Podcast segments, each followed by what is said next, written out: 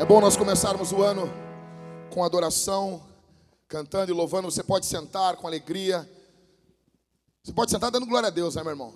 Dá um glória a Deus, dá um glória a Deus aí. Dá um glória. Dá um glória. Glorifica o nome de Jesus. Jesus é poderoso, maravilhoso. Nosso Deus tem nos guardado, tem nos abençoado. Nós estamos aqui no primeiro culto do ano, dia 2 de janeiro. E é uma alegria muito grande. Esse ano vai ser um ano fenomenal, vai ser um ano vai ser um ano demais assim. Eu creio nisso, mas quando eu olho para o nosso país, eu vejo que o ano vai ser meio complicado.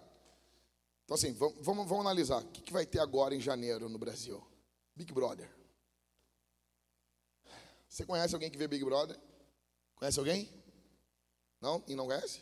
Conhece ou não conhece? Conhece alguém? Tu vê, Thiago? Não, não, não. Mas tu conhece alguém que vê? São viciadinhos. Você imagina isso? Quando essa pessoa estiver prestes a morrer, né? Tiver ali na, numa, num leite de enfermidade, saber que gastou, gastou o tempo da sua vida vendo Big Brother. Big Brother é algo idiotizante. Nós teremos Big Brother esse ano, tem todos os anos, mas esse ano é, é emblemático porque é um conjunto de coisas. Depois nós teremos o quê? Carnaval. Carnaval. Carnaval. Aí tem um monte de gente que vai para aquela, festa ridícula. Ah, mas é que tem coisas bonitas. Gente, deixa eu explicar uma coisa para você. Tudo que os homens botam a mão vai ter coisas boas no meio. Então é óbvio que tu vai olhar o carnaval, tu vai olhar alguma coisa lá, uma fantasia, um carro alegórico no meio de um milhão. Vai ter algum traço da graça de Deus misturado naquele monte de porcaria.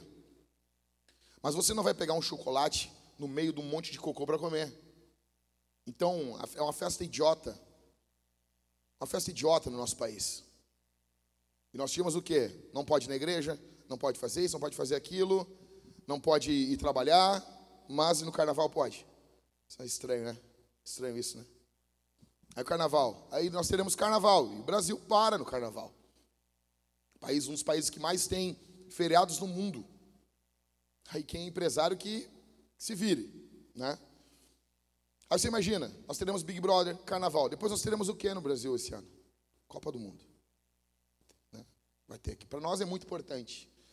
E beleza, a gente gosta de futebol, não tem problema, a questão não é essa, mas tem pessoas que, velho, elas param. Elas param um mês. Elas vão vivendo lentamente. Tem empresas que param para a produção para os caras ver jogo. Você imagina isso, cara? Para o trabalho para o pessoal ver jogo. Aí nós teremos Copa do Mundo. E depois nós teremos o que mais aí no final do ano? O que? Eleições. Você imagina isso? Que loucura. Que loucura que vai ser esse ano. Quantas famílias não vão se dissolver por causa de briga de político? Quantas famílias? Quantas pessoas vão deixar de falar umas com as outras porque vai votar no candidato diferente? Quantas pessoas? Tu, fala para um petista, eu me criei com petistas, a gente convivia. A gente convivia. Hoje, se eu discordar uma coisa, uma coisa, uma vírgula do PT, eu sou um diabo, eu sou um demônio. Eu convivi com pessoas que votaram no Bolsonaro, mas se eu discordar uma coisa do Bolsonaro, eu sou um demônio. Aí tem Moro, aí tem Ciro, aí tem, tem quem lá, o, o, o cara aqui lá, o Glória a Deus, como é que é o nome dele? O, o Daciolo, que falou que Deus tinha falado com ele que ele ia ganhar a eleição passada. Outro fanfarrão. O que, que a gente tem? A gente tem a palhaçada. Esse ano vai ser uma loucura. E já começaram as previsões. Eu gosto de ver as previsões, eu gosto assim, o que estão falando, o que, que os astros estão dizendo. Então, então eu, olha comigo isso aqui. Você, conhece esse cara aqui? O Chico Xavier tinha uma cara de nojo, né, velho? Tinha um nojo da vida, assim, parece que tá. Parece que ele estava sempre com nojo. Aí as pessoas, ai, mas, ai, mas ele, ele, tinha essa imagem, assim, né? E daí falam, não, porque, porque ele era uma pessoa boa. Não sei, não convivia com ele. Não convivia com ele. Não, não, não sei. Eu sei que ele recebia demônios. Que alguns demônios falavam com ele e ele comunicava isso. E a melhor forma de fazer isso é fazer com uma imagem meio, meio singela. Espíritas não são cristãos, não adoram a Jesus, não servem a Jesus. Ele recebia demônios e mentia para as pessoas. Era isso. Esses demônios mentiam. Antigamente a gente podia falar isso, parece que não pode hoje. Se isso aqui cair hoje, pastor diz que espíritas. Não, não, não. Nós amamos os espíritas, eles são o alvo da nossa missão, mas eles não são cristãos. Aí sempre vai ter um cara assim, não, mas os espíritas fazem muito mais boa obra que a igreja. Mentira. Isso é uma outra mentira, uma outra falácia. Uma outra falácia. Pega a quantidade de hospitais, a quantidade de orfanatos, nem se compara. Nem se compara. Ok? Nem se compara. E esse senhor. Aí teve uma vez, acho que foi no Fantástico, tinha o padre Quevedo. E foi. Ó, já tem uns rindo aqui, ó. E, tinha, e o, o, o Chico Xavier tá, e discutindo com o padre Quevedo. Aí o padre Quevedo disse assim: Ah, me diga, tu, tu, tu, tu recebes que espírito? Aí, aí o Chico Xavier disse que recebia o Emanuel. Pô, Jesus? Não, não, era um centurião da época de Jesus com o nome de Emanuel. Centurião romano com o nome hebraico. Tá, tranquilo. Acontece, né? Beleza? Beleza. Beleza, um centurião na época de Jesus com o nome de Emanuel. Tá, tá legal. E ele é romano. Daí o padre Quevedo perguntou. E o Chico Xavier disse sim, ele, era romano. Falava latim. Daí o padre e o Chico Xavier sim. Aí o padre Quevedo começou a falar em latim. Então tá, então ele tinha perguntado antes, ele está do teu lado aí? Aí o Chico Xavier disse tá. Então pergunta para ele isso aqui e começou a falar em latim. Aí o Chico Xavier ficou olhando. Tipo, desgraçado. Por que você está fazendo isso?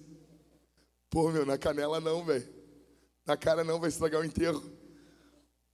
Foi assim. Mas vocês acham que ele deixou de ser procurado? Não. Então, assim, previsões, Chico Xavier. E eu, eu tenho uma raiva disso, sabe por quê?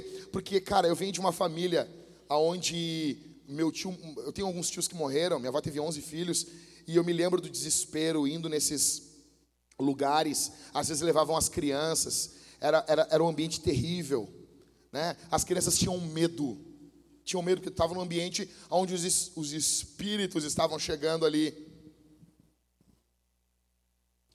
E essa aqui, você conhece? Mama Brusqueta. Você conhece essa aqui? Mãe de Ná. Que, o que, que ela previu? Hã? Ninguém lembra aqui? É, eu esqueço que é uma igreja muito jovem. Ninguém lembra aqui? Hã?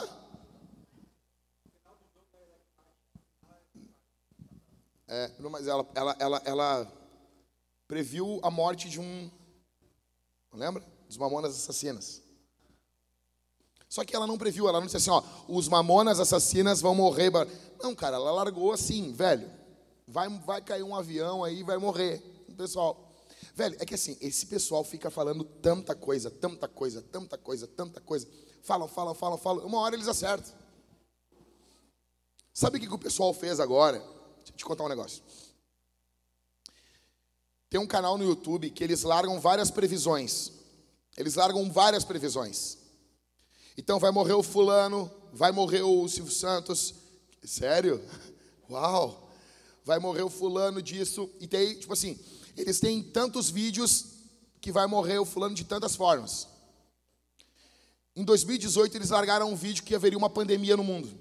Só que eles deixam os vídeos todos em oculto. Todos, o vídeo ninguém consegue acessar o canal. Quando uma das mortes, por exemplo, assim, eles, eles fazem um vídeo, vou dar um exemplo aqui, tá? Julian. Eles pegam o Julian e faz 10 vídeos de morte do Julian. Daí o Julian morre de um daqueles bagulho ali, aí tu tira do, da visualização, tu tira do, do privado apenas o vídeo que, que bombou. Daí o pessoal olha o vídeo de uma data anterior, porque foi postado anteriormente, e o pessoal, uau! Foi a mesma coisa agora da pandemia. Já houve outras pandemias, alguns canais de ciência já diziam, um dia pode ter uma pandemia no mundo, barará, barará, barará, barará, e os caras fizeram em 2018, vai ter uma pandemia global, barará, mas fizeram vários vídeos. E eles tiraram do privado. Então, imagina as pessoas. Imagina, imagina assim, ah, só que quando tu vai no canal deles, não tem nenhuma previsão do futuro. Você entende isso? Porque os vídeos de previsão estão tudo, estão tudo oculto. E quando bomba, eles tiram do oculto com aquela data anterior. As previsões. Quem lembra desse aqui? Lembra desse? Ligue já. Walter Mercado. Imagina o nome do cara, Walter. Walter Mercado. Esse cara aqui era uma figura, velho. Uma figura mesmo. Olha isso. Cuidando do fim da tua vida.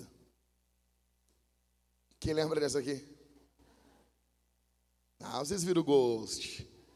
Ah, vocês queriam fazer vocês queriam fazer vaso de barro. Aí, ó, essa aqui. Era uma charlatona no filme, né? Aí o fantasminha vai falar com ela lá. Aqueles efeitos lindos. Ele, é engraçado que o, o, o, o, fantasminha ele não consegue encostar nas coisas, né? Mas ele consegue sentar. É engraçado isso. Acho engraçado, né? Acho, acho legal isso. E aqui? As visões da Raven. A forma de introduzir as crianças no ocultismo. Ah, vem aí. Aí ela tinha visão ali, tipo, do que ia acontecer. E sempre dava um bagulho zoado, né? Sempre dava um troço zoado. E aqui? Quem se lembra desse aqui? O, o único que até agora acertou todas as previsões. Se lembra, Marco? Se lembra, Thales? Pior que esse povo aqui acertou tudo. Só que ele faleceu. Não, essa aqui, essa aqui é de agora, ó, essa aqui é de agora. Atenção, atenção, atenção. Atenção. Como se, ó, GZH é, é a zero hora, tá bom? Zero hora digital. Como será 2022? Jornalismo. Jornalismo. Veja as previsões de acordo com as cartas, os búzios os orixás. É esse pessoal que quer editar a nossa vida. São esses jornalistas que querem falar de ciência. Com as cartas, os búzios e os orixás. É sério isso. É sério isso. Por isso que uma das razões porque eu cancelei a minha assinatura da Zero Hora. Pode isso. Olha só isso aí. O que, que eu quero saber? Carta, búzio, orixá. Ah, pastor, mas isso é intolerância. Não, não, isso é minha opinião como consumidor. É ridículo. Aí o pessoal quer falar ainda de, de, de questões científicas. Esse pessoal aí, de, esse jornalismo imparcial. Essa aqui é a melhor de todas, eu guardei para o final. Essa aqui é a melhor. Olha a data, olha a data. 29 de dezembro de 2019. Novo ano promete ser mais leve, diz astrólogo. Quem é esse aqui? João Bidu. João Bidu. Primeiro que tem nome de cachorro, meu, da turma da Mônica. Não é um cara muito bom. Tu tem noção disso? Tem noção disso aqui, velho? 29 de dezembro de 2019, o mundo ia entrar numa loucura. O novo ano vai ser mais leve. Esse cara aqui, meu, ele tem você consegue previsões do futuro pelo telefone. Você manda um código e ele manda uma previsão para você. Você imagina isso, cara? Você imagina que legal. Tá com o som ligado no vídeo aí? Tá ligado? Tem áudio no, vídeo. E essa previsão aqui é melhor. Alors, euh, Jean-Fabien, vous êtes voyant, n'est-ce pas Exactement. Je prévois l'avenir. Celle-là Hein Tu l'as prévu, celle-là Voyez, je vais voir. Pas besoin de long débat pour démystifier les charlatans. Ele não previu. Volta ali. Eu tenho. O que, que foi isso, cara? Volta ali. Ó, oh, o gordinho não perdoou, meu. Volta. Alors, euh, Jean-Fabien, vous êtes voyant, n'est-ce pas Exactement. Je prévois l'avenir. Celle-là Hein Tu l'as prévu, celle-là Voyez, je vais voir. Pas besoin de long débat pour démystifier les charlatans. Que ignorância, cara. Então, são as previsões. Esse ano vai ser uma loucura. Eu tenho sete previsões para você aqui também. Cada um tem uma, eu também tenho sete. Tá bom? Ah, pastor, como assim? Eu tenho sete previsões para você e para mim, para nossa igreja aqui. A primeira previsão que eu tenho, com base na palavra de Deus, é: nós teremos aflições. Eu gostava mais da do João Bidu ali. A Bíblia diz em João 16, 33: Falei essas coisas para que em mim vocês tenham paz. No mundo vocês passam por aflições, mas tenham coragem, eu venci o mundo. É aqui que a gente separa os homens dos meninos, o evangelho do evangelho da prosperidade. É aqui que os pregadores da prosperidade não se sustentam, não ficam de pé. É nesse ponto que eles naufragam. É aqui que os falsos mestres se calam. É aqui que os falsos mestres abandonam, saem, somem. O Evangelho também fala sobre aflições. Quando que você viu um pregador da prosperidade falando sobre isso? Você não vê. É só bênção. É só vitória. O Evangelho fala de vitória? Fala. O Evangelho é uma mensagem de vitória? É. Da vitória de Cristo contra os poderes das trevas, contra o pecado, contra o mundo. Porém, o Evangelho não trata apenas disso. Uma coisa é certo para o ano de 2022 para você: você vai ter aflições. Você e eu teremos aflições. E o interessante é que Jesus vem falando, ele explica: Eu falei essas coisas para que em mim vocês tenham paz. A nossa paz não está nas circunstâncias. A nossa paz não pode estar no meio das coisas. Jesus disse isso para que tenhamos paz. Se prepare, meu irmão. Você vai chorar esse ano. Eu irei chorar. Nós iremos em algum momento sofrer esse ano. Essa é a verdade. Essa é a previsão que os orixás não vão fazer para você. Essa é a previsão que o João Bidu não quer dar para você. Jesus disse isso. Se prepare porque você vai sofrer esse ano você vai lamentar, você vai se entristecer, vai haver momentos que você vai ficar perdido, vai haver momentos que você vai sofrer. Isso é fato. Eu pergunto para você, você, você, você, tem curiosidadezinha de horóscopo? Você tem, seja, seja sincero aqui. Diante de Deus aqui, você tem curiosidade de ler o teu horóscopo? Eu, eu tenho, para rir. Eu acho muito engraçado o horóscopo. Eu acho muito engraçado, cara. Aí tá lá. Aí quando eu falo, as pessoas, qual é o teu signo? Às vezes eu sou, né? Ah, meu signo é cocô, é, não sei, dinossauro. Meu signo, ah, mas não tem signo cocô, é porque nem signo tem, não existe. Daí assim, velho, às vezes eu falo, ah, tá, eu sou desse signo aqui. Daí a pessoa fica tentando me, me conectar àquele signo. E daí algumas coisas vão casar, porque é uma emaranhada de coisas. Às vezes casam mais, às vezes casam menos. E quando não casa, ô Dani, elas dizem assim: não, não casou porque tu tem um ascendente. Tu tem um ascendente. Um ascendente. Entendeu? Eu acho engraçado demais isso, velho. Aí tá lá. E na boa, eu quero, fazer, eu quero desafiar uma coisa aqui, vocês. Diz que o signo é baseado nas estrelas. Beleza, beleza, eu, beleza. Quem é que levanta a cabeça e vê aqueles desenhos lá, velho? Não, não, não, não. Fala a verdade. Aquilo parece desenho de criança com pontilhado que tu tem que, sabe? Que tu tem que preencher. E uma coisa, a gente é do sul, do, do sul global. No sul, o, o, o céu é invertido. Invertido em relação ao norte. Sabia disso, né? Os caras, sério, pastor? É invertido. Óbvio, cara. Óbvio. A lua para nós aqui. Tu nunca viu assim? Toda vez que tu vai ver a lua, se tu pegar um telescópio, tu vê a lua, nos filmes americanos, a lua aqui, ela tá de cabeça para baixo. Do que ver, ela tem um desenho ali, para nós ela tá invertida, porque a gente está no sul, sul global. Tudo do sul aqui, Austrália, África, América do Sul, Antártida, a gente vai ver tudo invertido. Quem é que vê aqueles desenhos lá, velho? Aí tá, ah, fechou os desenhos. Cara, sério, tu acha que a estrela lá, cara, algumas já nem existem mais, já explodiram, tá só a luz viajando no espaço. Tu acha que essa estrela está conspirando contra a Márcia, velho? Tu acha que essa estrela está conspirando, velho? Sabe? Contra a vida do, do, do Valder Cleidson. Velho, Você, você coloca a sua esperança em horóscopos. Sabe, eu gosto de ver assim, aí tu acorda, tu vai pegar o jornal. Eu, eu vi às vezes assim, quando, quando chegava jornal físico lá em casa, era muito engraçado. Aí tá assim, né? Tipo, ah, Libra, use amarelo. Velho, se tu tá gordo usar amarelo, tu vai parecer um quindão. Não dá. Não vai ficar legal. Sabe? Sabe? Se tu tá gordo, tu botar, tipo, pô, uma camisa vermelha, vai parecer uma melancia, velho. Não dá. Usa o teu pretinho básico aí, na, na boa, esquece o horóscopo. Aí, cara, os caras ficavam vendo lá o horóscopo e vinha. Aí assim, ah, use, use tal, tal coisa. Use a verde e trate bem o seu chefe. Mas quem é que não tem que tratar bem o chefe, cara? Quem é que não tem que pegar? Cuide das suas amizades. Ô meu, mas assim, velho, na boa, eu vou começar a escrever horóscopo. Eu vou começar a escrever horóscopo.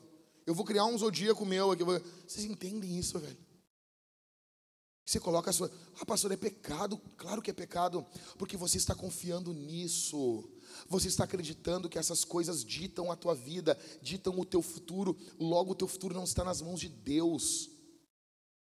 O nome disso chama-se idolatria. Você está confiando, esperando da criação algo que só o Criador pode fazer. Você coloca a sua esperança nisso? Você gosta de ouvir só coisas boas no ano novo? Tipo, bal, chegamos na igreja, vamos ter aflição. Bem-vindo, bem-vindo à realidade. Bem-vindo, bem-vindo ao mundo de verdade. Bem-vindo às coisas que são. O Evangelho não tem compromisso com mentira. Isso é fato. Você quer, você quer apenas ouvir coisas boas? Você se prepara para os dias de aflição? Você se prepara para a pancada? Sabe, tem, quando eu estou orando, eu penso, talvez essa oração aqui que eu estou fazendo nesse momento seja um depósito para o dia da aflição que vai vir sobre a minha vida. Você se prepara para o dia mal? Você se prepara para o dia, o dia da calamidade? Eu falo com a minha esposa direto, assim, às vezes dá um estresse na nossa casa, eu paro assim, oh, amor, não dá, amor. Isso aqui não pode, não pode nos desgastar. Não pode. O que, que a gente vai fazer quando vier o câncer? Nós vamos se matar. Não, não, isso aqui é muito pouco. Como é que é? Você se prepara por dia da aflição? Quando a aflição vem para onde você corre, quem é o teu refúgio? Aonde você se refugia? Então a primeira previsão para 2022, nós vamos ter aflições. Segunda,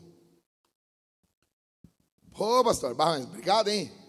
Só, ó, só coisa boa. O diabo andará ao nosso redor e tentará nos devorar. Essa aí. A Bíblia diz em 1 Pedro capítulo 5, verso 8: Sejam sóbrios, ou seja, não se embebede, fique sóbrio, vigilante. Aqui é, é não bêbado e acordado, bem acordado.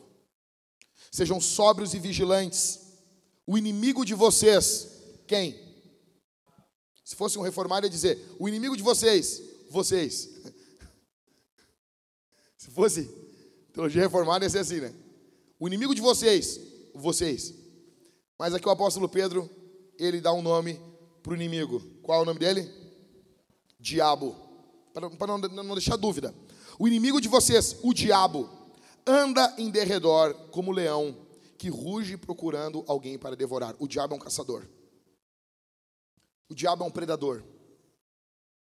E o diabo está caminhando e sempre prestando bastante atenção. Você já viu, deve ter visto naqueles, na, naqueles programas do National Geographic. E você vê, sabe? Tem lá o, como é que é o, é o Richard, o, brasileiro lá, né? Que mostra. Aí tá lá o cara no meio dos bichos lá, muito louco. Aí o, o, o, leão andando assim, você nota assim que o, o leão ele, ele, ele, fica prestando atenção no mais fraco, na presa para ele ir atacar. O apóstolo Pedro está falando que o diabo se porta desse jeito. Uma coisa que tem que ficar claro aqui nesse texto é o que? A gente tem um inimigo. A gente já inicia 2022 com um inimigo. Você tem que colocar isso na equação. Você está numa luta espiritual. Você está numa batalha espiritual. Você está numa guerra. Nós temos um inimigo. E ele vai fazer de tudo para nos envergonhar, para nos destruir. Você não está em um parque de diversões. Você não está na Disney. Você não está na Disney. Você não está no Beto Carreiro. Você não está no Tupã. Tupã é nosso, né? Tupã, Tupã é maior que a Disney, velho. Tupã. Imagina isso. Os portugueses vêm cá, matam os índios e fazem um parque de diversões e botam o nome do índio. Tupã. Tupã é nosso, velho. Vai no Tupã, aquele cheiro de vômito, aquela alegria, né? Aí tá lá. Tu não tá a vida, a vida cristã não é um parque de diversões. A vida cristã é uma guerra. E o diabo vai, escuta, cara, o diabo conhece as tuas e as minhas debilidades. O diabo vai tentar destruir a tua e a minha vida esse ano. Isso aqui é fato. Precisa ficar claro aqui. Se Satanás se opôs a Jesus, velho. Se Satanás tentou enfrentar Deus, por que, que tu acha que ele vai aliviar para você? Por que, que você acha que ele vai aliviar para você? Que ele vai deixar você tranquilo? Algumas uh, atuações diabólicas. Primeiro, opressão. O diabo vai tentar oprimir você.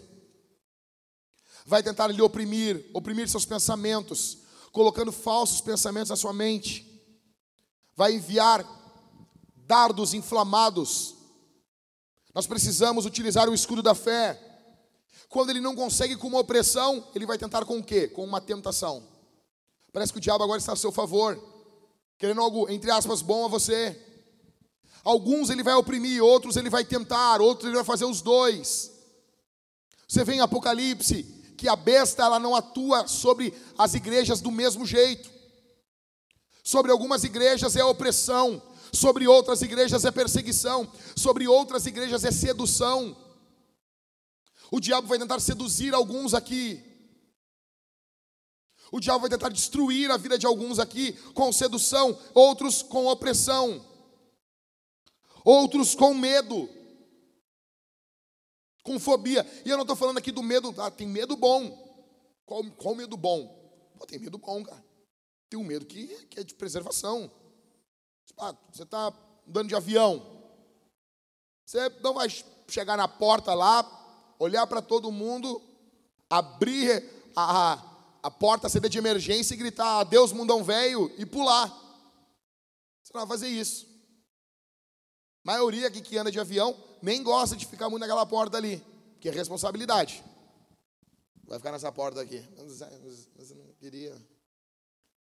Então fica lá no fundo do avião, lá, balançando que nem um louco lá.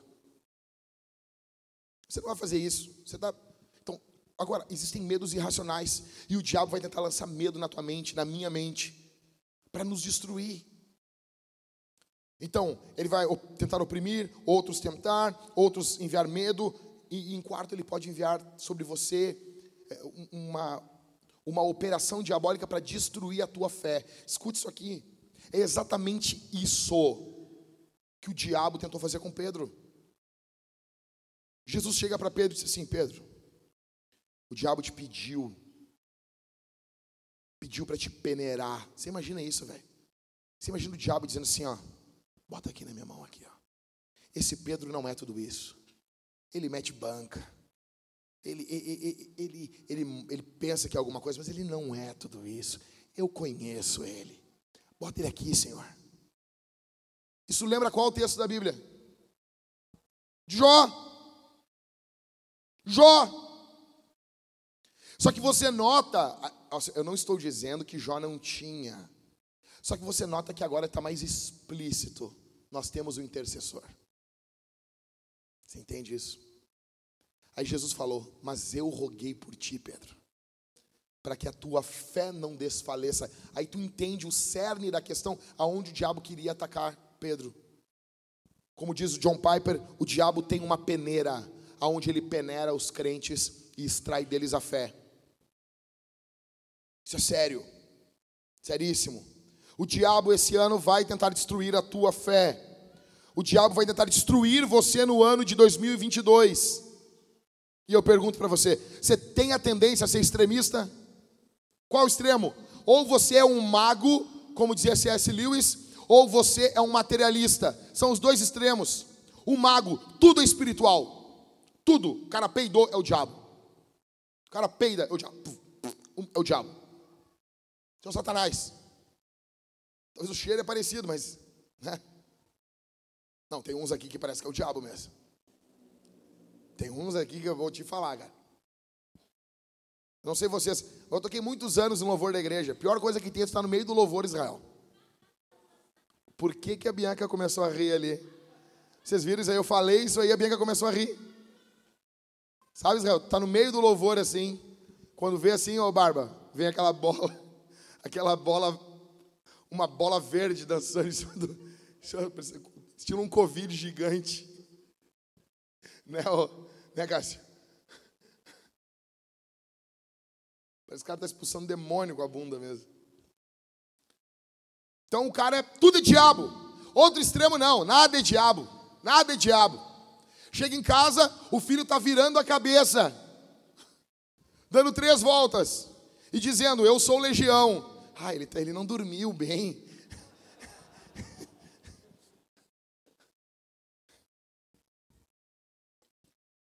São os dois extremos. Ou tudo é diabo ou nada é diabo. Deixa eu dizer uma coisa para você: o diabo existe, ele vai tentar destruir você. Existem demônios nesse momento encarregados para destruir a tua vida. Terceira previsão. Jesus vai interceder por nós o ano todo. Hebreus 7, 25. Por isso também pode salvar totalmente os que por ele se aproximam de Deus, vivendo sempre para interceder por eles. Alguns aqui podem pensar que estamos perdidos. Alguns aqui podem pensar assim: não há saída para nós. O que precisamos então, Jack, são horas e horas de oração diária. Seria bom. Mas mesmo assim, a tua vida de oração e a minha vida de oração vão ser orações imperfeitas. Você não ora direito. Eu não oro direito. Por quê? Porque o apóstolo Paulo nos fala em Romanos: não sabemos pedir como como? Como convém. A gente não sabe orar direito. Nós não conhecemos a mente de Deus. Só que o Espírito intercede por nós. Então, assim, você vê em Hebreus que Jesus intercede por nós. Você vê em Romanos que o Espírito Santo intercede por nós. Nós teremos um intercessor o ano todo. Qual é a boa notícia? Jesus vai rogar, orar, pedir por mim e por você o ano todo diante de Deus Pai. O ano todo. O ano todo. Você tem noção, velho? Você tem noção? Você chegar no céu e você saber assim, tá vendo aquela, aquele, aquele evento lá? Aquilo ia destruir com você. Ah, e aí? Mas eu roguei por ti. Eu roguei por ti. Um amigo meu, já contei essa experiência aqui, e isso aqui é fabuloso. Um amigo meu, totalmente centrado, totalmente, sabe, ele é um presbiteriano, presbiteriano mesmo. Presbiteriano. Sabe? Cara gelado. Parecendo o Ivan Drago do Rock 4. Presbiteriano total. Sabe? Ele botou uma campainha na caixa de correio porque ele não suporta nem o carteiro batendo palma. Não pode ter palma. Presbiteriano. E um dia ele disse para mim aqui em Porto Alegre. Ele não mora aqui, mas ele estava passando aqui em Porto Alegre. E ele contou, a gente estava no Subway, ali no centro de Porto Alegre, ele me contou uma coisa. Ele disse assim, Jack, vou te contar um negócio.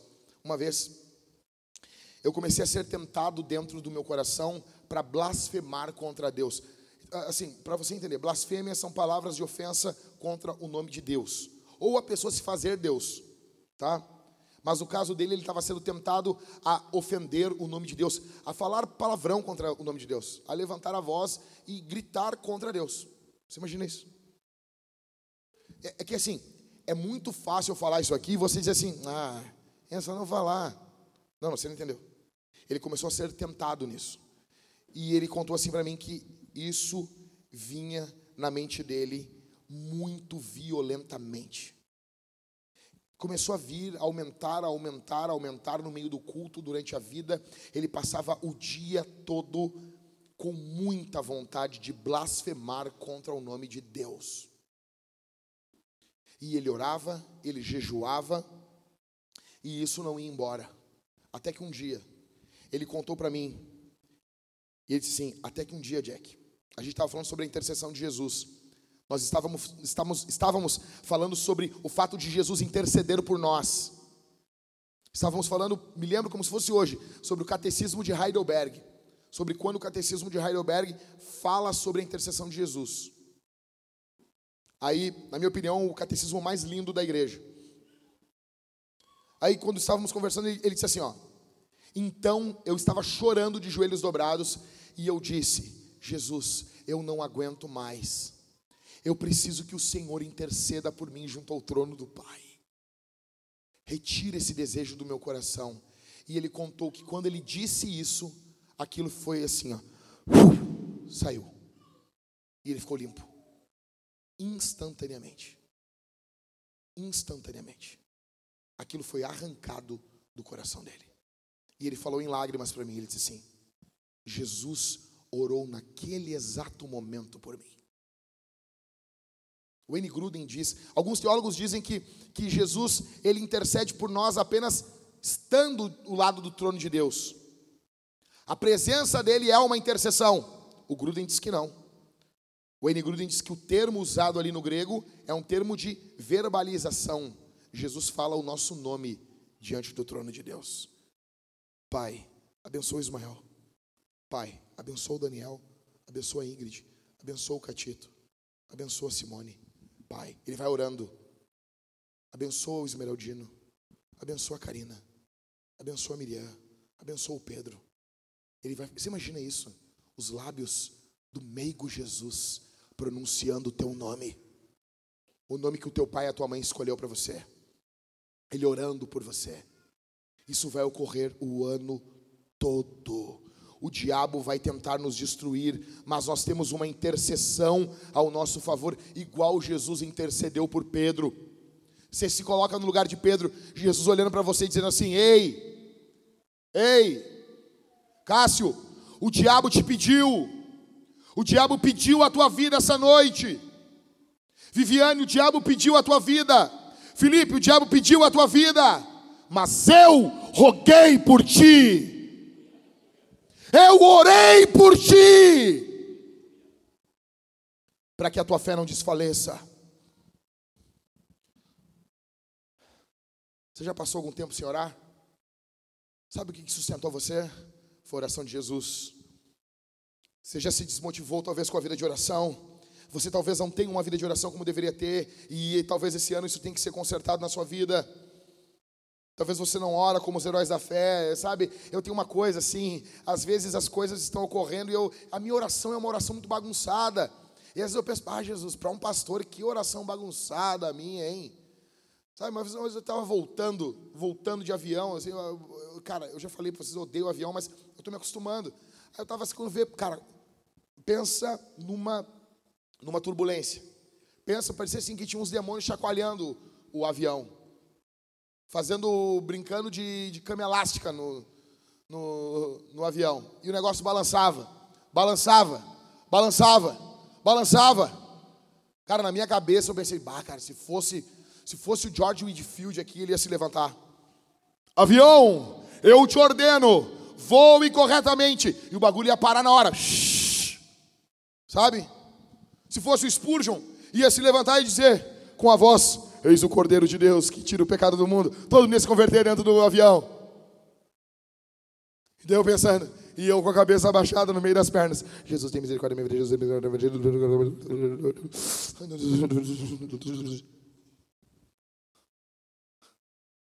Minha vida de oração é uma bagunça.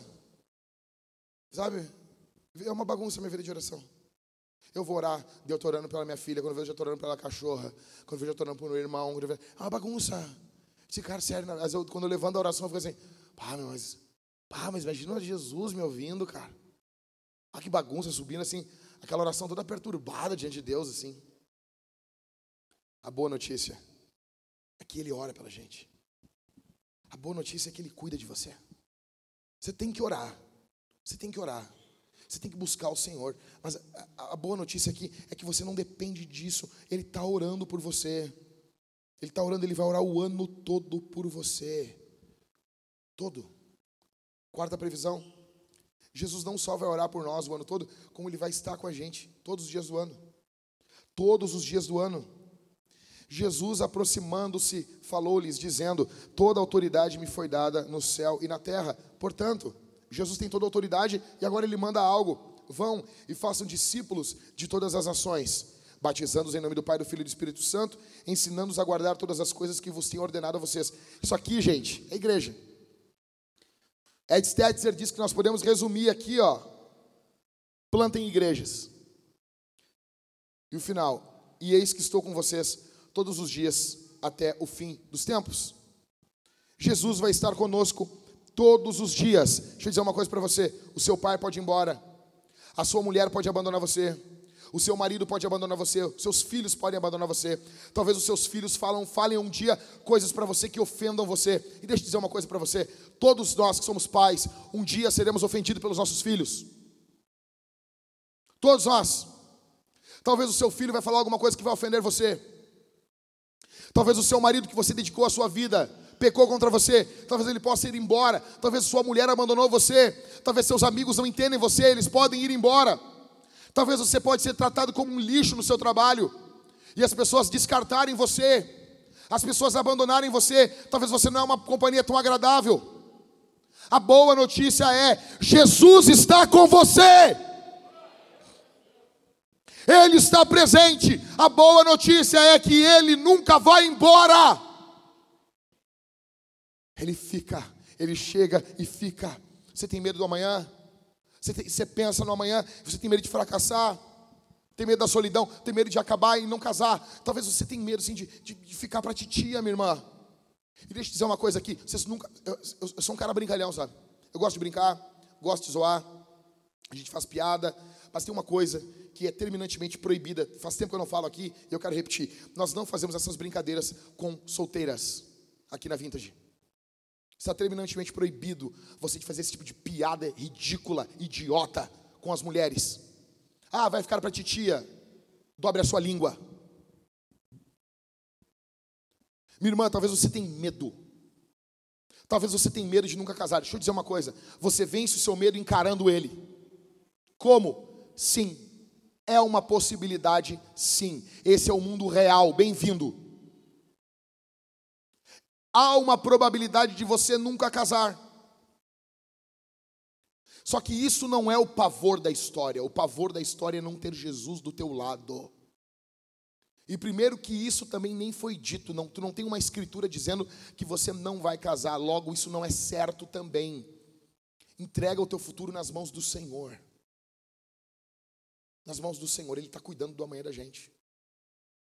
Ele está cuidando, Ele está cuidando do nosso amanhã. Jesus está com você. Talvez você tenha medo da solidão. Talvez você tenha medo de nunca ser mãe, de nunca ser pai. Deixa eu dizer uma coisa para você, me escuta aqui. Me escuta. Primeiro que isso não é certo. O diabo pega coisas minúsculas e ele amplifica na nossa mente. Se tem uma coisa que eu aprendi caminhando com Jesus por mais de 20 anos, eu aprendi, aprendi nesses últimos dias com aflições que eu passei. Primeira coisa que eu aprendi é, ficou, eu já sabia disso, mas isso ficou mais impresso na minha alma. Primeiro, nós não estamos fadados a viver as mesmas coisas a vida toda. Talvez você passou por algo terrível na sua vida. Você não está fadado a viver isso para sempre.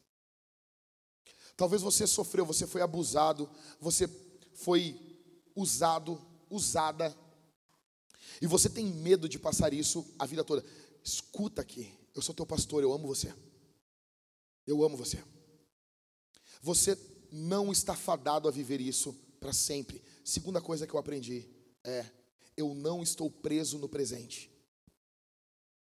Eu não estou preso, o presente é passageiro é até daqui a pouco. Eu estou sofrendo agora, não há uma palavra dizendo que eu vou apenas sofrer. Talvez você tenha medo da solidão. Eu quero dizer para você que Jesus não abandona você. Jesus não larga você. E tudo que ocorreu na tua vida é por teu bem. Jesus está do lado de você. Cuidando você quando você não vê. Quinta previsão. As portas do inferno não prevalecerão contra a nossa igreja. Mateus 16, 18 diz: Também eu lhe digo que você é Pedro, e sobre essa pedra edificarei a minha igreja, e as portas do inferno não prevalecerão contra ela. Nós estamos na capital do Brasil menos evangelizada. Hoje, um rapaz, ele é pastor, plantador, acho que em Aracaju. Ele disse: Ó, é, é, é a terceira cidade menos evangelizada, atrás de Porto Alegre e de Florianópolis, as capitais menos evangelizadas do Brasil. Eu preciso de ajuda. Eu disse: Eu também, estou brincando. Disse, Beleza, vamos conversar, vamos trocar uma ideia, vamos se ajudar, vamos chorar junto. Aí você, ah, mas, ah, mas eu conheço igrejas aqui. Gente, aqui assim, deixa eu explicar um negócio. É que você não sabe o que é crescimento de igreja. Você vai no Rio de Janeiro, é outro mundo. Ah, mas no Rio vai ter falsa igreja. Mas aqui também tem. Aqui também tem. Agora, tu vai no Rio de Janeiro, você vê, o cara dá um grito. As pessoas vêm. Não é perfeito? Não é. E com todo respeito, o Rio de Janeiro é lindo, mas a coisa mais linda do Rio de Janeiro é a igreja do Rio. É linda. Eu preguei em algumas igrejas lá, e o que eu vi entre as igrejas, a união entre as igrejas, é lindo. É lindo. Não é perfeito, mas é lindo. Ok? E eu estava numa conferência no Rio de Janeiro, fui lá uma, uma conferência de plantação de igreja, e essas conferências são muito legais. É um monte de cara, é um monte de guri, com seus MacBooks, suas pastas de couro atravessada, suas camisas de flanela e suas barbas gigantes. É isso. Uma conferência de plantação de igreja é basicamente isso. E esses caras são caras todos nervosos, ansiosos, loucos para plantar igrejas. São loucos. E eu estava nessa conferência, todo pimpão, todo feliz. Era a primeira que eu tinha ido. Nós recém tínhamos iniciado a Vintage. Eu mesmo tinha cortado meu cabelo, eu tinha feito um corte moicano. Porque eu vou numa conferência de plantação de igreja, tem que ser radical. Eu não tinha nenhuma tatuagem, eu precisava parecer um cara legal, um cara descolado, um plantador, um pastor muito louco. E eu fui. Tem um vídeo meu na internet com cabelo, ô, ô, ô Barba. Eu mesmo cortei meu cabelo, moicano. Sério mesmo? Sério. Sério mesmo. Raspei do lado assim e deixei compridão assim, né? Fui. Cheguei lá.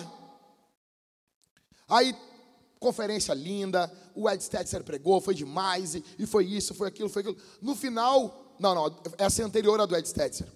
Aí no final, eles começaram a perguntar das capitais do Brasil. Quem aqui da cidade tal, o pessoal levantava a mão. Quem aqui do estado tal? O pessoal levantando a mão, dos estados, né? Foram levantando. E vai descendo, né? E nós somos sempre o último. Né? O calcanhar, tu, tu, tu limpa o calcanhar por último. O Rio Grande do Sul é o calcanhar do Brasil. É o garrão. E a gente sabia, né? Vai chegar em nós. Vai chegar em nós. Eu vou, vou me levantar e. Ui, garote! Cara, quem é aqui do Rio Grande do Sul? Ô meu, uma galera, uma galera do Nordeste uma galera do norte. Do sudeste, então, meu, lotado. 80% era eles. Centro-oeste. Quando chegou no Rio Grande do Sul, só eu levantei a mão assim. Eu levantei a mão, aí todo mundo me olhou, ficaram me olhando, e o americano disse assim: temos recebido informações dos Estados Unidos que o sul do Brasil é um campo missionário. Eu com a mão assim. Vamos orar por esse rapaz. Bem assim, velho. E a minha cabeça é grande. E veio um monte de gente e botou a mão na minha cabeça. E começaram a orar. Uns choravam. E um disse no microfone: Porto Alegre é conhecida como cemitério de pastores. Eu, não. Não, não. Mas vai, vai, herói da fé. Não, não, não, não. Não quero. Não estou afim. Gente, eu não estou afim de morrer. Eu não estou afim. Os caras, ah, bonito, oh, eu quero partir. Eu não quero. Eu quero ficar. Porque minha mulher é muito nova ainda. Eu quero ficar. Minhas crianças são novas ainda também. E daí, não, ah, porque. Não, não, não, não, não, não, não. E eles oravam, choravam. Enquanto eles oravam, eu fiquei pensando assim: nós estamos ferrados, velho. E eu pensei, não, vou sair daqui com uns quatro, cinco apoio, que nada, só oração. Tá bom, benção. Velho, a situação aqui, ela é complicadíssima pelo início da evangelização no Brasil. Quando iniciou-se a evangelização no Brasil, a parte de cima do Brasil foram os presbiterianos que tomaram conta. Os presbiterianos da antiga, eles eram sangue no olho para evangelizar. A nossa, aqui o sul, vieram os luteranos. Os caras vieram fazer igreja para alemão, de fala alemã, e só para tomar aqui, ó. Casar com as nossas mulheres e fazer culto em alemão. Nós estamos atrasados no, na evangelização mais de 100 anos. Estamos atrás do resto do Brasil. Quando tu olha isso, te dá um desânimo. A nossa cidade é conhecida como uma cidade líder em ocultismo. Nós somos líderes em suicídio. A capital com mais suicídio do Brasil. Plantadores abandonam a fé aqui no sul. Eles enviaram do Rio de Janeiro um plantador. Ele morava ali em Canoas. Sabe o que aconteceu com o cara? O cara abandonou não a missão, não a igreja, ele abandonou Jesus. Você imagina isso? A nossa igreja não tem altos recursos.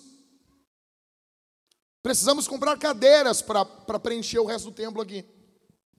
Porque eu creio que esse ano nós vamos ter que começar a abrir esses essas cortinas no culto de domingo. Precisamos. Não temos, não temos recursos. E aí? Só que tem uma promessa aqui em Mateus capítulo 18, 16. Na verdade, tem duas promessas. A primeira promessa está clara, ela está tá explícita aqui, Catito. Jesus está falando que as portas do inferno não vão prevalecer contra a igreja. Ou seja, o inferno tem portas. A imagem que Jesus está pintando é de alguém que está arrombando uma porta. E essa porta não segura. Só que tem uma promessa implícita aqui, qual é?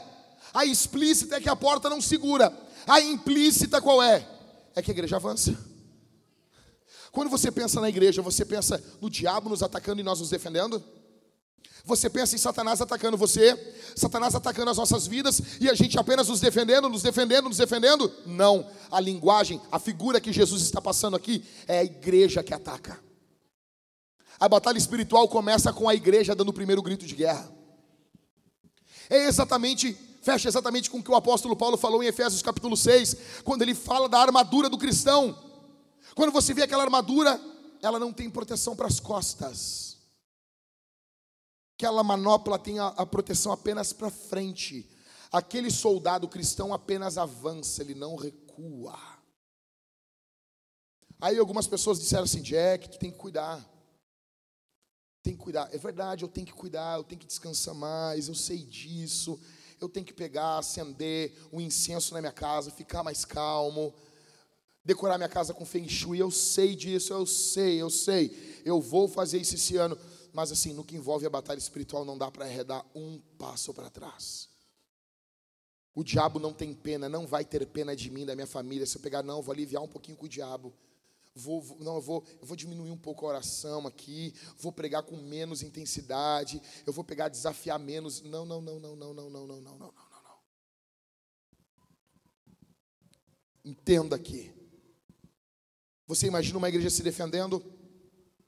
Você imagina uma igreja avançando? Leonardo Ravanhil disse que enquanto o apóstolo Paulo viveu, o inferno não tinha paz. Deixa eu dizer uma coisa para você: o diabo sabe o teu nome. Você quer, ser, você quer ser um cristão comum ou quer ser uma ameaça? Como diz Josué Irion, os cristãos comuns ficam em casa comendo pipoca e vendo televisão apenas. O diabo não teme cristãos comuns. O diabo teme ameaças. Você vê em Atos dos Apóstolos, quando aqueles caras vão expulsar aquele demônio, o demônio se vira e os caras estão expulsando e dizendo: Eu te expulso, em nome de Jesus a quem Paulo prega. O demônio se vira e diz assim: Conheço Jesus e sei quem é Paulo, mas vós quem sois? Eles não eram conhecidos no inferno. Deixa eu dizer uma coisa: eu nasci para perturbar o inferno. Eu nasci para causar caos, perda no inferno. E você? Por que, que a tua mãe te pariu nesse mundo, meu velho? Para você fazer o quê? Para você apenas ser um problema? Ou você veio aqui para causar um caos, um rebuliço no meio do inferno? Qual é o significado da tua existência nesse mundo? As portas do inferno não prevalecem. Sexta previsão para esse ano: todas as coisas contribuirão para o bem daqueles que amam a Deus. Sabemos, Romanos 8, 28. Romanos 8, 28, velho. Você, a gente tem que acordar, dizer assim, ó. A, o mundo está caindo na nossa cabeça. Mas Romanos 8, 28 está de pé.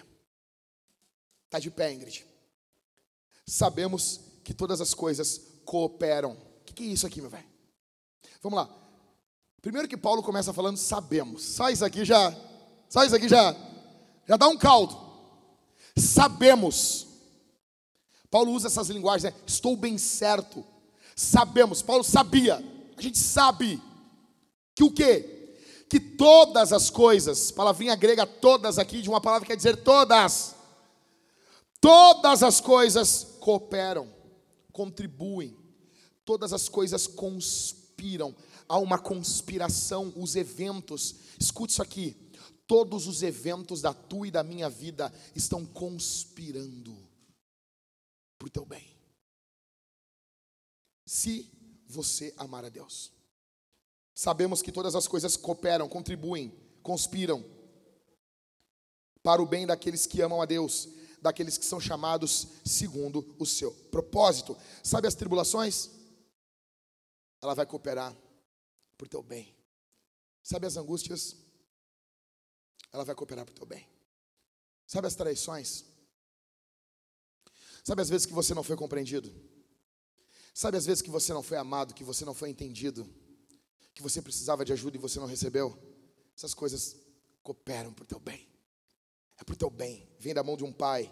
Todas elas cooperam por teu bem. Olha aqui. Mas beleza. Aí a pergunta que fica assim: tá, Jack, qual é o bem? Qual é o bem? Bem que se quis. Depois de tudo, ainda ser feliz. Pessoal mais maduro hoje aqui. Ontem ninguém pegou a referência.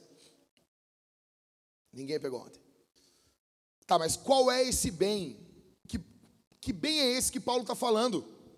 Todas as coisas contribuem para o bem daqueles que amam a Deus. Tipo assim, tá, mas o que é esse bem? Digamos assim, eu bati um carro, vou ganhar um carro novo.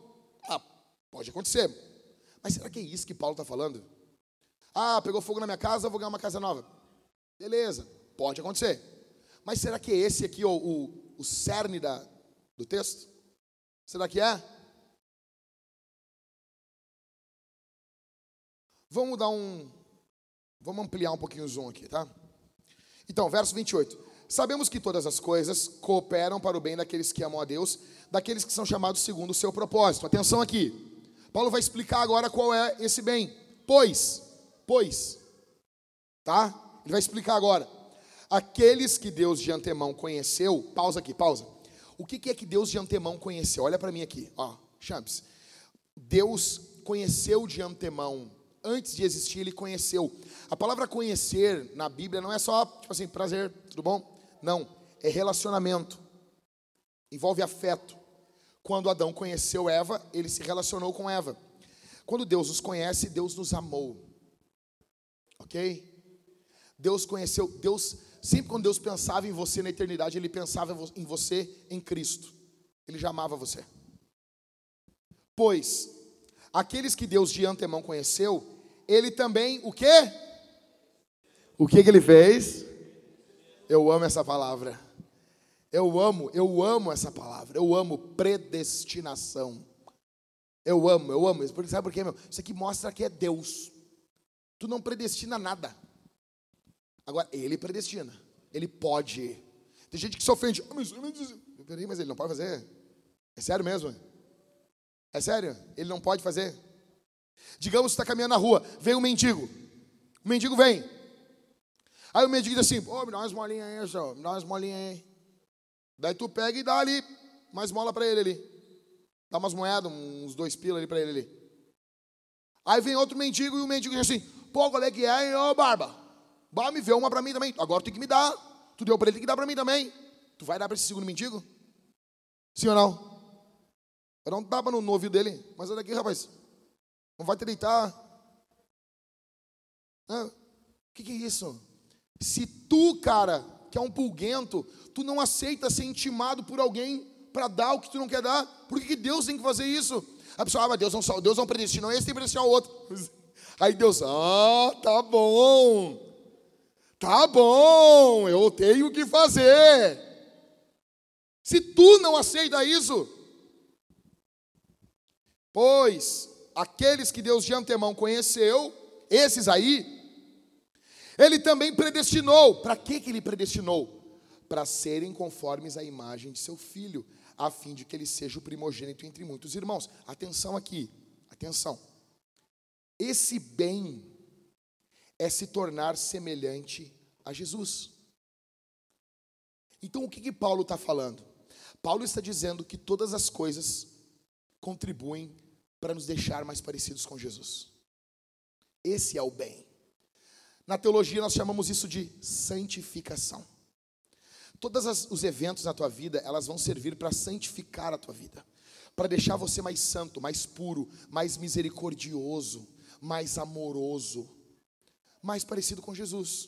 Daí Paulo diz: E aos que predestinou, a esses também chamou. E aos que chamou, a esses também justificou. E aos que justificou, a esses também glorificou. Olha aqui para mim. Vamos lá. Seja sincero comigo. Nós, às vezes, as nossas crianças são lindas. Não estou falando das nossas crianças.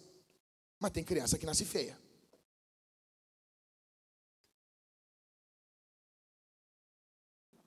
Tem criança feia no mundo. Tem, Ingrid, vai dizer que não. Tu olha a criança. Nasce assim, parecendo um mosquito borrachudo.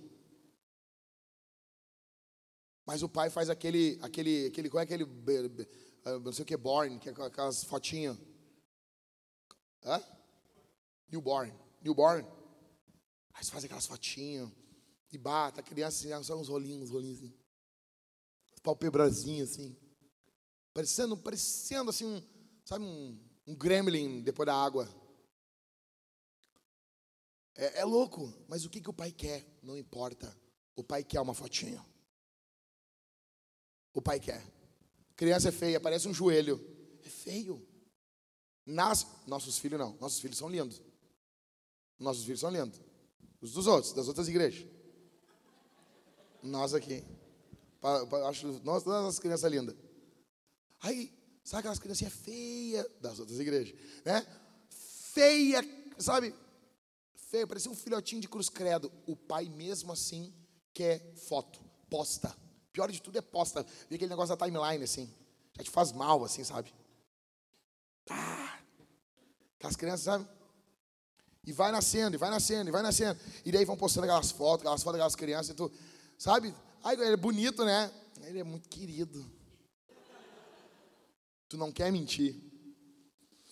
Aí, não importa se o seu filho é bonito, se o seu Enzo, a sua Valentina, o seu Ranhento, ele é bonito, ele é feio. Você quer ter fotos, postar, imagem, você quer álbum. Você quer álbum, você quer mostrar. Daí quando vê, tu tá num lugar, na fila assim da, da lotérica, e alguém fala de criança. E tu dá, tem filho, tu tem, tem, olha só, aqui, aqui, ó, aqui, aqui, ó. Aqui, ó. Aqui, não, pera, aqui não tá tão bonita, não. Aqui, aqui que está mais ou menos aqui, ó, brincando. Inteligente. Inteligente. Eu sei disso porque a gente vai dormir, assim, a, no, a nossa filha perturba o dia todo. Aí quando a gente vai dormir, está aquele silêncio na casa, assim. E daí a gente pega o celular, às vezes assim, a gente fica olhando os vídeos que a gente gravou durante o dia. A gente fica vendo, não sei se vocês fazem isso. Lá em casa a gente fica vendo. E daí a Thalita mostrou um vídeo, ela mostrou um vídeo que ela gravou da Isabel, a Isabel desenhando assim. E a, a curvinha do dedo, eu disse, não, amor, olha aí, amor. Essa guria vai ser escritora, Thalita. Olha aí, amor. Olha o jeitinho que ela tá pegando essa caneta, amor. Fazendo o traço bem direitinho, amor. Não, tá louco, Thalita. É diferente, não. As crianças não são assim, Thalita. E a Thalita fala, não, ela é, to... é igual. Assim, não é, não, Thalita. Tá louca, guri. Tá louco, olha aí. Olha a coordenação motora, a coordenação motora fina. Dá até o um nome que eu vi as mulheres falando. Não tem, não, não, não, não, não, não, não. É acima. Nossa filha tá acima. É nosso filho, eu fico vendo, eu fico vendo os vídeos. Cara, Deus Pai é a mesma coisa. O que, que ele quer, cara? Ele ama tanto o filho, ele ama tanto Jesus, que ele quer um monte de cópia de Jesus. Ele ama tanto Jesus, que ele quer um monte de gente parecida, igualzinho a Jesus. Pois aqueles que Deus de antemão conheceu, ele também predestinou para serem conformes à imagem de seu filho, a fim de que ele seja o primogênito entre muitos irmãos. Isso aqui é bom para você, porque é muito bom ser parecido com Jesus.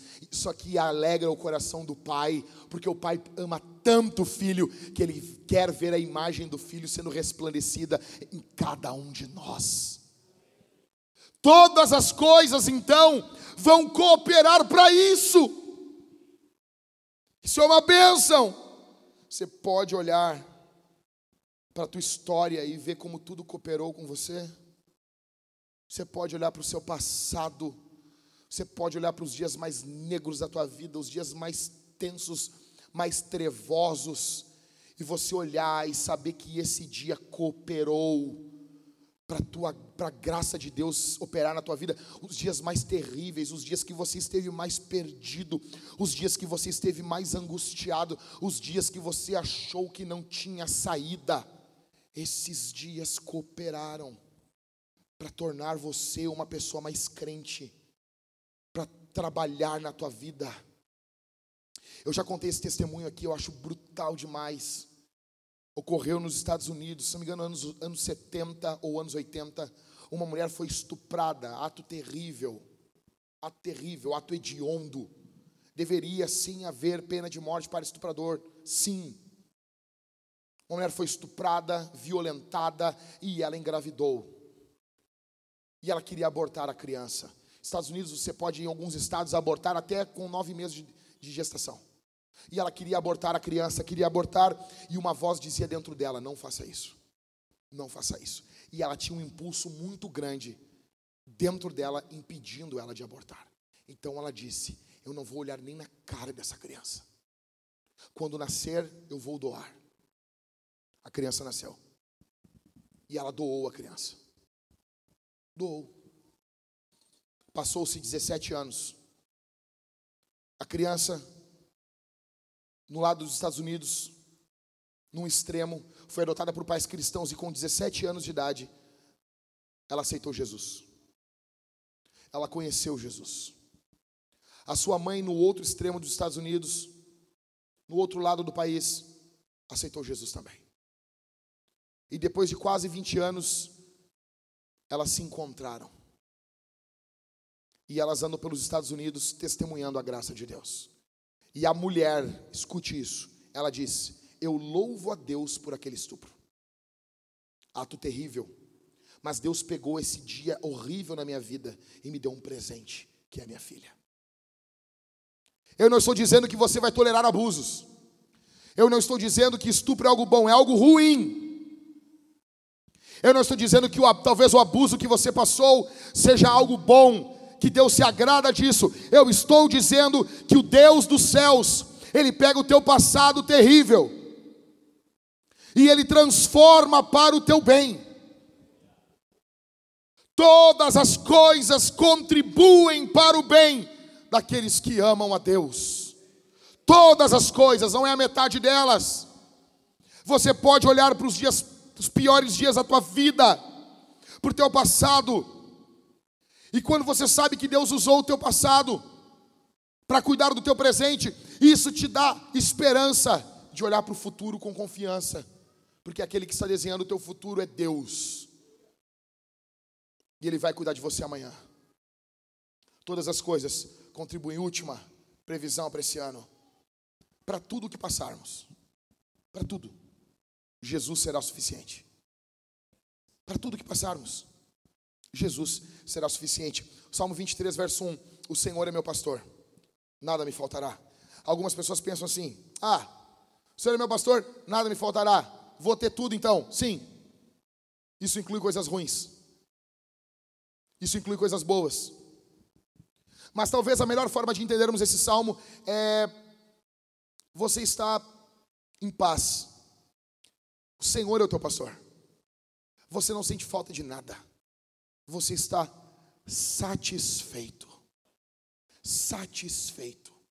2 Coríntios 12, 9.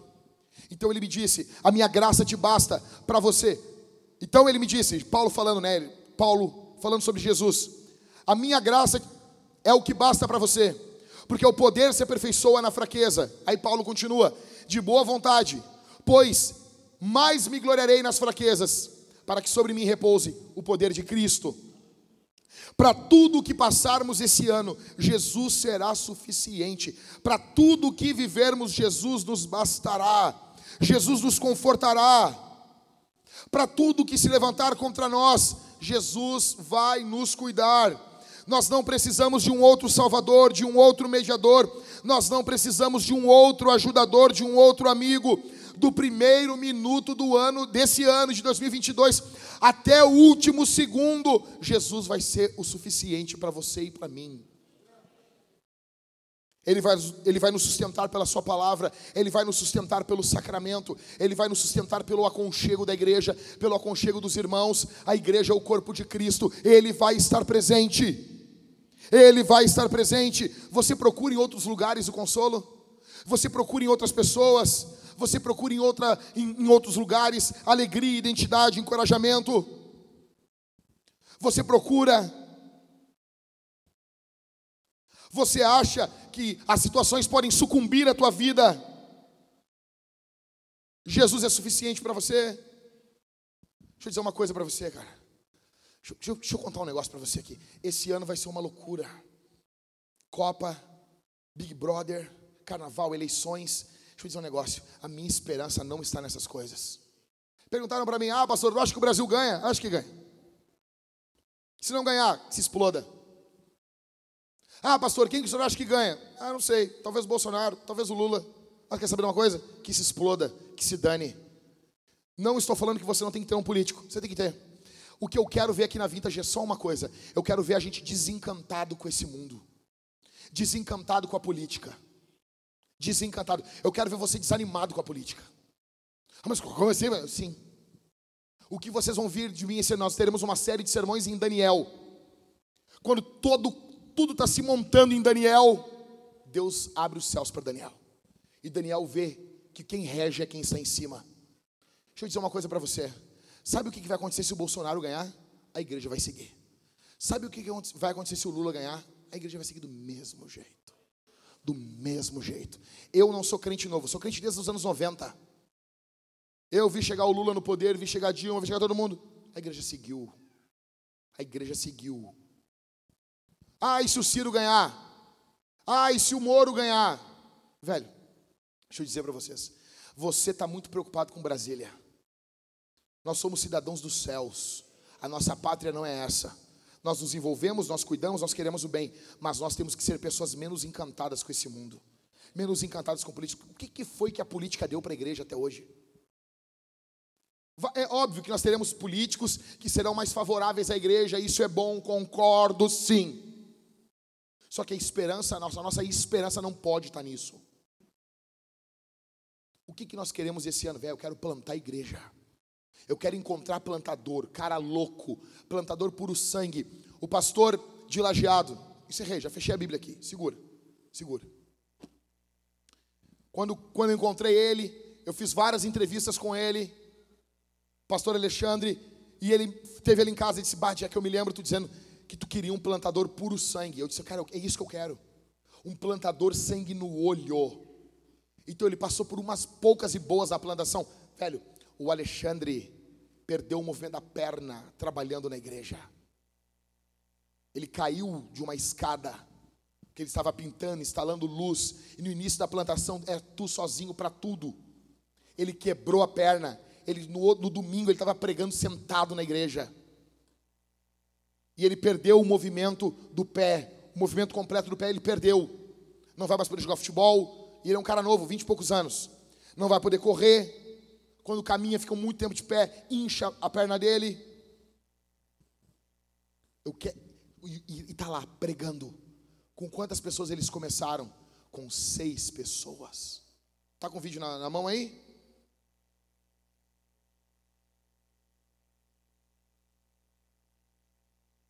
Olá, Vintage, tudo bem? Desliga a luz. Volta ali. Desliga a luz aí, gente. Tudo, até isso aqui. Olá, Vintage, tudo bem? Nós queremos, como Igreja Hangar, agradecer tudo o que nós vivemos esse ano por causa de vocês. Queremos prestar um relatório aqui para vocês do que o Senhor fez no nosso meio através da oração e do investimento de vocês. Este ano, pela graça de Deus, começamos os nossos cultos com seis pessoas, dia 23 de fevereiro, na minha casa, na minha sala.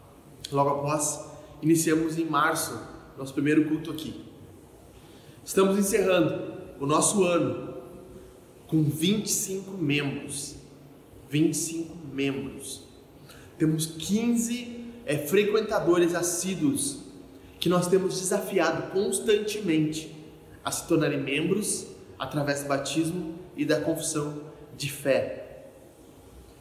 Nós, mês de dezembro, batizamos quatro pessoas, quatro novos convertidos que não conheciam o Evangelho, que não eram de igreja alguma, se entregaram ao Jesus através do batismo, confessaram a fé através do batismo. Nosso grupo de homens, temos um grupo ah, mensal, nossa confraria de homens, nós temos média de 18 pessoas, 18 homens que frequentam aqui esse grupo. Deles, seis, sete são nossos membros da igreja. O resto são homens de fora da cidade que têm vindo e têm frequentado. Alguns deles, inclusive, já começam a frequentar os cultos. Deus tem feito grandes coisas aqui no meio. Deus tem feito grandes coisas aqui na cidade de Lajeado. Os irmãos devem saber, já imaginam, Lajeado é uma cidade com 100 mil habitantes. Uma, uma cidade que é central no Vale do Taquari. É a capital do Vale do Taquari. É a passagem para várias cidades. Passagem para o lado noroeste do estado, para Soledade, Carazinho. Passagem para a região da capital, também Porto Alegre. Para a região central, Venâncio Aires, Santa Cruz, Santa Maria. Nós estamos extremamente bem localizados. Nós estamos no ponto central para a expansão do Evangelho no Estado e nós estamos sonhando com isso.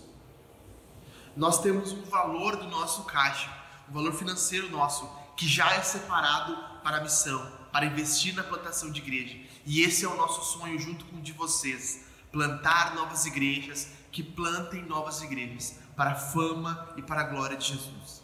Tá bom? Deus abençoe vocês. Tem sido um ano maravilhoso e eu tenho certeza que ano que vem veremos um ano melhor ainda para a glória do Senhor Jesus. Veremos a igreja se multiplicar, a obra do Evangelho se expandir, pastores sendo levantados, missionários sendo enviados para que o nome de Jesus seja espalhado.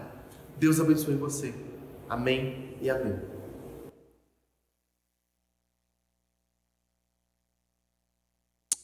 Obrigado. Você tem noção disso? A bênção que é isso? Isso aqui é fruto da tua generosidade, do teu trabalho. Isso aqui é um, é, sabe? É, ninguém, ninguém estava olhando para a vida do Alexandre. Poucas pessoas. Eu conheci ele, fomos mantendo contato, e eu vi na vida dele, cara, esse cara é um plantador de igreja. O cara começou o ano com seis pessoas. Ele já tem 25 membros e mais 15 frequentadores regulares. Os cultos às vezes dá mais de 50 pessoas. Eles não têm nenhum ano ainda. Nenhum ano. O crescimento muito maior do que o nosso do primeiro ano. Muito maior. Infinitamente maior. Isso só ocorre porque a igreja foi plantada de uma forma correta. Já foi plantada como suporte externo. Nós não tínhamos suporte nenhum. Só que a gente pode dar suporte para outras pessoas. Só que a gente pode cooperar com outras pessoas. Para isso eu quero desafiar você a ser generoso na tua oferta hoje. A ser generoso, não, doar, não doar o que sobra, não doar o resto, não doar aquilo que, que sobrou. Ah, tem isso aqui, eu vou doar. Não. A você doar uma oferta generosa, de forma sacrificial. Quando começa a doer no coração, aí começa a ficar bom. A ser generoso, ofertar, dizimar, esse ano você fazer um propósito com Deus, Senhor, eu vou ser fiel nos dízimos e nas ofertas. Senhor, eu vou ser mais generoso do que eu tenho sido, porque eu quero que o teu reino avance, porque eu quero que tua obra avance. Deixa eu dizer uma coisa para você, cara. Eu tenho certeza, se o teu coração estiver na obra de Deus, Deus vai abençoar você. não é barganha, não é troca-troca. Não. É a teologia da generosidade. Não é teologia da prosperidade, nem teologia da miséria. É a teologia da generosidade, como a Bíblia nos ensina. Nós teremos aqui desse lado, nós temos a Camilinha. Desse outro, nós temos o Thales. E eles estão com as máquinas ali de cartão de crédito, de débito. Você pode ofertar por crédito, por débito, como você quiser. Seja generoso, tá bom? Você pode doar ali o valor que você quiser. Atrás nós temos os, ali o quadro do Pix, tem aquele QR Code. Ou você pode doar atrás do gasofilácio de madeira mesmo. Você pode chegar e doar. Você vai responder o sermão, em primeiro lugar, ofertando e dizimando. Em segundo lugar, você vai cantar a Jesus. A banda vai subir aqui e nós vamos cantar. Nós vamos entrar o ano cantando. Nós vamos entrar esse ano louvando ao nome do Senhor. E nós estamos esperando grandes coisas de Deus nesse ano. Que Deus faça grandes coisas esse ano. Nós vamos cantar. Em último, nós vamos cear. Nós vamos comer e beber do Senhor. Nós estaremos comendo e bebendo. Nós teremos um casal de irmãos aqui e outro casal de irmãos aqui. Você vai vir pelo corredor, vai pegar o pão que aponta para o corpo de Jesus e vai mergulhar no cálice bronze, onde tem vinho. Ou mergulhar no cálice dourado que tem suco. E você vai se apropriar das bênçãos de Deus. Faça isso em arrependimento. Faça isso em alegria. Faça isso confessando seus pecados e você vai ser alvo da graça de Deus. Isso é um meio de graça. Não despreza esse momento. Venha cantando, venha louvando ao nome de Jesus. Vamos participar desse momento com alegria, com regozijo, com vida. Jesus é bom. Jesus é bom e nós vamos cultuar o seu nome. Vamos responder? Amém, meus irmãos. Amém? Eu sei que está eu sei que tá quente, nós vai ficar tem uma peça faltando no outro ar condicionado, vai ser arrumado isso. Agora passou agora essa virada de ano, eles vão arrumar, vai ficar mais gostosinho aqui para nós, tá bom? O culto de domingo vai mudar de horário para as 10 e meia da manhã. Nós vamos aguarde nas redes sociais que nós vamos avisar, tá bom? É meia hora para poder fazer um teste de som bom e não perturbar os vizinhos, tá bom? A galera reclamou e tudo, nós vamos tentar fazer isso aí, ok? Apenas meia hora. Feche os olhos. Vamos orar? Pai, aqui está o teu povo, aqui está a tua igreja. Igreja essa que custou o sangue do teu filho Jesus Cristo. Eu peço nesse momento que esse ano seja inaugurado aqui em nossas vidas, esse culto, com a presença do teu Espírito. O Senhor Deus envia o teu Espírito poderosamente sobre nós, tua graça sobre nossas vidas, esteja borbulhando, fervilhando dentro dos nossos corações. Em nome de Jesus. Ó Deus, eu oro por cada irmão que está aqui. Talvez as angústias desse ano ainda deixaram marcas na alma, marcas, dores na alma, e talvez algumas pessoas estão aqui ainda machucadas, e eu peço que o Senhor estenda a sua mão, estenda o bálsamo de Gileade, curando essas feridas. Em nome de Jesus, que haja cura aqui essa manhã, que haja encorajamento para iniciar um novo ano, diante de tantas palavras negativas, diante de tantas tristezas, diante de tantas incertezas, que haja uma certeza: a tua palavra não mente, a tua palavra não muda, a tua palavra não passa. Passarão os céus e a terra, mas as tuas palavras não passarão. Senhor Deus, estende tua mão sobre teu povo, abençoa teu povo, guarda teu povo, encoraja o teu povo para entrar esse ano com confiança, com os olhos fixos em Jesus, o Autor e Consumador da nossa fé. Encoraja meus irmãos a confiar no Senhor. Ó Deus, eu oro nesse momento por cada irmão que está orando por esse ano, em nome de Jesus. Cada irmão que vai se dedicar na missão esse ano, coloca no coração dos teus filhos, Pai, coloca no coração dos teus filhos as pessoas que eles precisam investir nesse ano, que eles precisam pregar o Evangelho esse ano. Em nome de Jesus eu peço que o Senhor coloque na mente dos meus irmãos aqui o nome, a pessoa que eles se, devem se relacionar mais esse ano, que eles devem conhecer mais esse ano para pregar o Evangelho em nome de Jesus, não por sugestionamento do púlpito, mas pelo poder do teu Espírito. Imprime uma convicção poderosa no coração dos meus irmãos aqui nessa manhã. Sopra Espírito sobre os ossos, sopra poderosamente e levanta um exército. No santo, no bendito, no poderoso, no portentoso, no maravilhoso, no majestoso nome de Jesus. Abençoa os meus irmãos que vão dizimar, que vão ofertar, para que o reino de Deus avance nesse mundo. Abençoa os meus irmãos com provisão, com direção. Abençoa os meus irmãos. Abre as portas um bom emprego, um bom salário, para que suas casas sejam cuidadas, para que as necessidades dos seus lares sejam supridas, em nome de Jesus. Enche o coração dos teus filhos de fé, Senhor, no nome de Jesus. E quando eles se levantarem ao som da canção, o Senhor Deus se levante junto com eles, como dizia Moisés quando a arca levantava: Levanta-te, Senhor Levanta-te, Senhor dos exércitos, e abençoa teu povo, e sopra sobre o teu povo. Existe algo que eu não tenho como fazer aqui essa manhã, Senhor. Eu sou apenas um pregador e fraco, mas o Senhor é um Deus forte o Senhor pode levantar, soprar as cinzas desse altar que já não queima há muito tempo, que já não, não fervilha há muito tempo. O Senhor pode dar uma nova chama, uma nova unção. O Senhor pode colocar novos desejos, novos afetos, porque Tu és o nosso castelo forte. E é no Senhor que nós nos refugiamos, é no Senhor que nós nos escondemos, é no Senhor, é no Senhor. Come now, fount of every blessing. Tune my heart to sing thy grace. Streams of mercy never ceasing. Call for songs of loudest praise.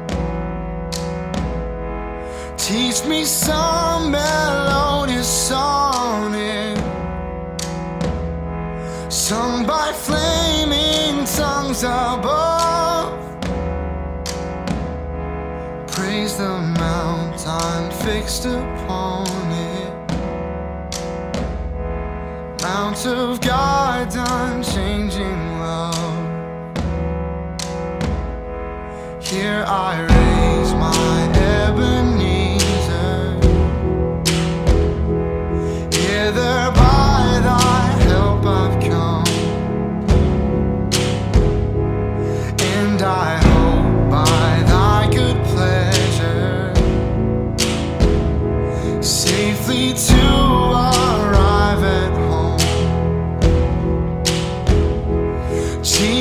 Jesus